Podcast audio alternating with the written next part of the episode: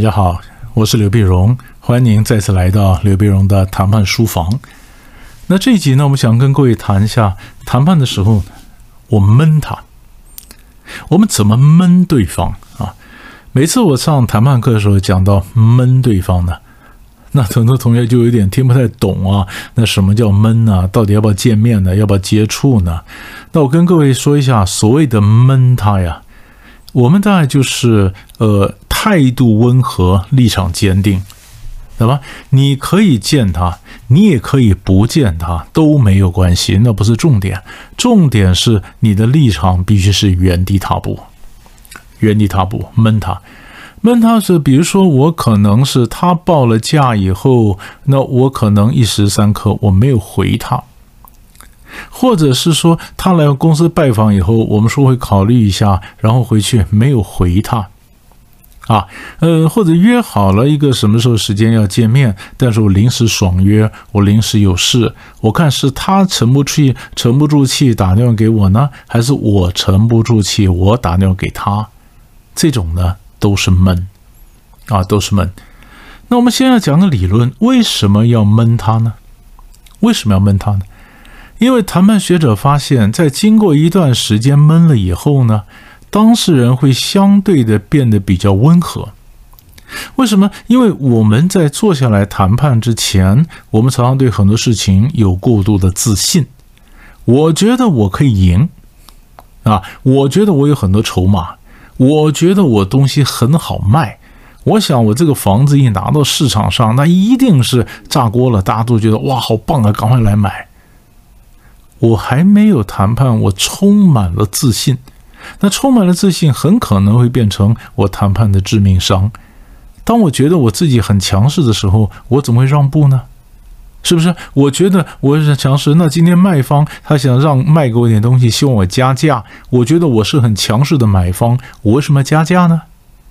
所以你很强势，除非你真的强的不得了，对方一点选择都没有，只有跟你谈判。不然的话，你认为你很强势，对方觉得跟你谈他就输了，他越得不偿失，他就走了。所以你很强势，并不等于他愿意留在这上被你陪你玩呢，他可能就走了呀。更何况你这种强势，很可能是过度的自信呢。是不是？所以谈判的时候，我们都认为对手那个样子，他很可能是过度的自信。那既然过度的自信的话呢，我们就闷他一下。我可能就原地踏步，我让我自己变得比较难谈。然后随着时间慢慢的流失，他感到时间的压力，然后他就觉得说：“哎呀，原来他不像自己所想象的那么样的强势。”所以闷过以后。他就变得比较务实，闷过以后变得比较务实，然后他才晓得他不是他想象的那么强，他可能因此而降低他些要求，谈判就好谈了，是不是？所以这就为什么我们在谈判的时候呢？那他们说，有时候保持冷场、原地踏步是非常重要的一个谈判的一个战术，原地踏步闷他。闷他，那么在闷的过程里面呢，当然我们也可以教育他，在闷的过程里面原地踏步，那对方可能想试试看我们为什么都没动，他推推看，对不对？他提出一些要求，看看我的反应。那在闷的过程里面，他提出要求，看看我的反应，那我可以说 no 啊。他试着要要看，我就斩钉截铁的挡回去，说 no，这事情是办不到的。所以，在这个闷的过程里面，我们不是真的在家睡觉啊。在闷的过程里面，他也在做各种试探，我也试着在做各种试探。那么，在各种试探交手的过程中，我们其实都在教育对方。他提出我跟他谈 A、B 两个问题，他不断在 A 问题上打转，我很凶，我把他挡回去。A 是没得谈的。这就在教育他哪个门是可以开的，可以谈；哪个门是没得谈的，没得没得谈的，是不是没得谈的？于是他在整个闷的过程里面，他在各种试探，他还在学习，他会变得比较务实一点，变得比较务实一点。等他再上桌的时候，他不会认为他那么强势了，然后哎，他的要求就降低，哎，反反而就比较好谈。要求降低反而比较好谈，是这个关键在这里啊，对吧？所以你在你在谈判的时候，所以要要沉得住气。所以我们在谈的时候，你不要沉不住气。很多人在时候呢，沉不住气，一下，比如对方呃没打来了，你赶快急着赶快打给他啊，然后你报了价以后，对方没反应，那你赶快去拜访客户。嗯，拜访客户也对了，但是我要买的时候，如果我对这事情没有那么急迫性，我询个价以后我就搁那，然后我看他下一步反应，对不对？好看下一步反应。不，这里面也附带跟各位谈一件事情，就是有的时候啊，我真的是有别的事情忙，我询了价以后，我就先搁着，我不是刻意要闷他或者什么，因为我有别的更重要的事情插队，我要处理那件事情，所以你的事情先搁着了。搁着，但是我也没有精神跟你解释为什么搁着。我想，反正我没有回应，就先搁着吧。那你告诉我说，嗯，再不做决定，这东西货就出给别人了。我心想，没有关系，今年的货出给别人，我买明年的，明年的没有关系，我没有急迫性。你想让我感觉到急迫性，不见得成功，知道吧？不见成功，你就晓得不见成功。那我这既然没有急迫性，不是非买不可。你把跟我的关系保温在那里就好了。以后说不定我忽然想买，我会把这资料找出来，我会写信给你。那现阶段我没有那么急迫性的要买，于是嗯，就就你你你就把我的关系保温着好了，不要一直问。你晓得吗？不要一直问。我就碰过有这种情形，有人他赖我一个什么事情。那我我我我起先的回回应他，因为我想知道一些资料，可能嗯一个数字或什么东西。那你给我，那我拿到这数字，拿到资料，我不是马上就要写这篇论文呢？不是啊，或者我是采购，我询了价以后，我不是马上就要买这个东西啊？我是先把可能的供应商先把它列队整好，准备好，到时候如果临时要买或临时要插单的话，我怎么下单？我怎么应？我我只是在做前期的准备啊。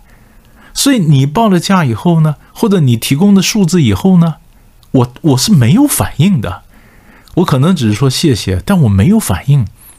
这时候你不要急，因为你闷不起。或者你经不起闷，就奇怪了。又或者我根本不是有意要闷你，我只是没有那么急着回应你。那你呢？赶快打电话，一天到晚打电话，或用 Line 问我这怎么样啊？上次怎么样啊？呃，能不能明天给个答复啊？我告诉你，你这样子好像很积极，但我适得其反，我就很烦呢。以前我一个朋友就这个毛病。就这毛病，他烂给我，他问个什么问题？问的什么问题？我觉得那问题也 OK 啦，但是没有那么急着要回答嘛。而且我对他的事情也不是那么样的特别有兴趣，他的提议的事情不是那么特别有兴趣。那么所以错过了或没错过，对我来讲都没什么关系，所以我就没有回应的这种急迫性。我没有回应呢，他就三天两头就赖我。赖我就不就就就把他以前的文，把他以前的文件上面，然后呃上面就他的新的这个信息上面就讲一句话，还在等您的回复呢。哇，你咄咄逼人，你逼我啊！还在等您的回复哎，早上我没回复他，下午又又又一个 line 过来，还在等您的回复哎。那后来我就回复他，我回复他说谢谢你的资料哈，只是我现在可能还没有兴趣，或者我现在觉得还没有必要。但是呢，你还是跟我保持接触，说不定什么时候我态度改变了，我就要买了。我这个也不是吃人家豆腐，我讲的就是实话。你资料留给我，说不定我以后什么时候要买，对不对？所以我对你是没有排斥的。可是你不要一天到晚在我旁边一直问我，一直问我，呃，你意见怎么样呢？我们还在等您的意见呢，你觉得可不可以呢？你逼谁呀？是不是？所以有的时候你也要经得起闷。对吧？我们在谈判时候，我们讲闷，我们可能闷对方，让对方变得比较务实一点，对方也可能会闷我，对不对？或者有的时候，像我刚刚讲的 case，我也不是刻意要谁闷谁，只是有别的更重要的事情插队，所以我就割下来了。所以不管割下来，你是被我割下来的，你是被我温闷的，你都要慢慢的在闷的过程里面重新检视我们中间的权力关系。也就是说，谁比较强势啊？当你发现我们在闷你的时候，我们两个都没有进展，我撑得住，而你撑不住，你熬不下去。所以这话意思就是你比较弱势嘛。闷了以后，大家晓得谁强势谁弱势就清楚了，对不对？那你根据这个弱势的资讯，你去调整你的战术嘛，对不对？就是闷了以后，我们对事实更理解了，更理解了，我才能调整我下一步的战术。那么，呃，也许这这怎怎么谈？所以闷很重要，认清楚事实，然后会比较务实的一个操作。所以我们这一这一集呢，专门告诉各位如何闷对方。记得我们讲的就是保持接触，态度温和，立场坚定。不接触可以，接触的时候不谈到重点可以，是不是？人家一寄信给你，暂时不回可以；人家报了价问你什么意见，暂时没有意见可以。这些都叫做闷。你根据你的个性、你们产业的性质，最适合你用的方法，闷他一下。目的什么呢？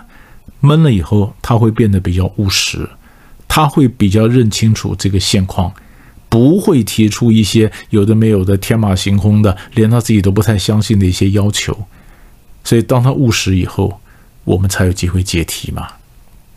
所以，闷对方往往也是谈判时候非常重要的一个基本功。有没有得到一些启示？我们下集再见。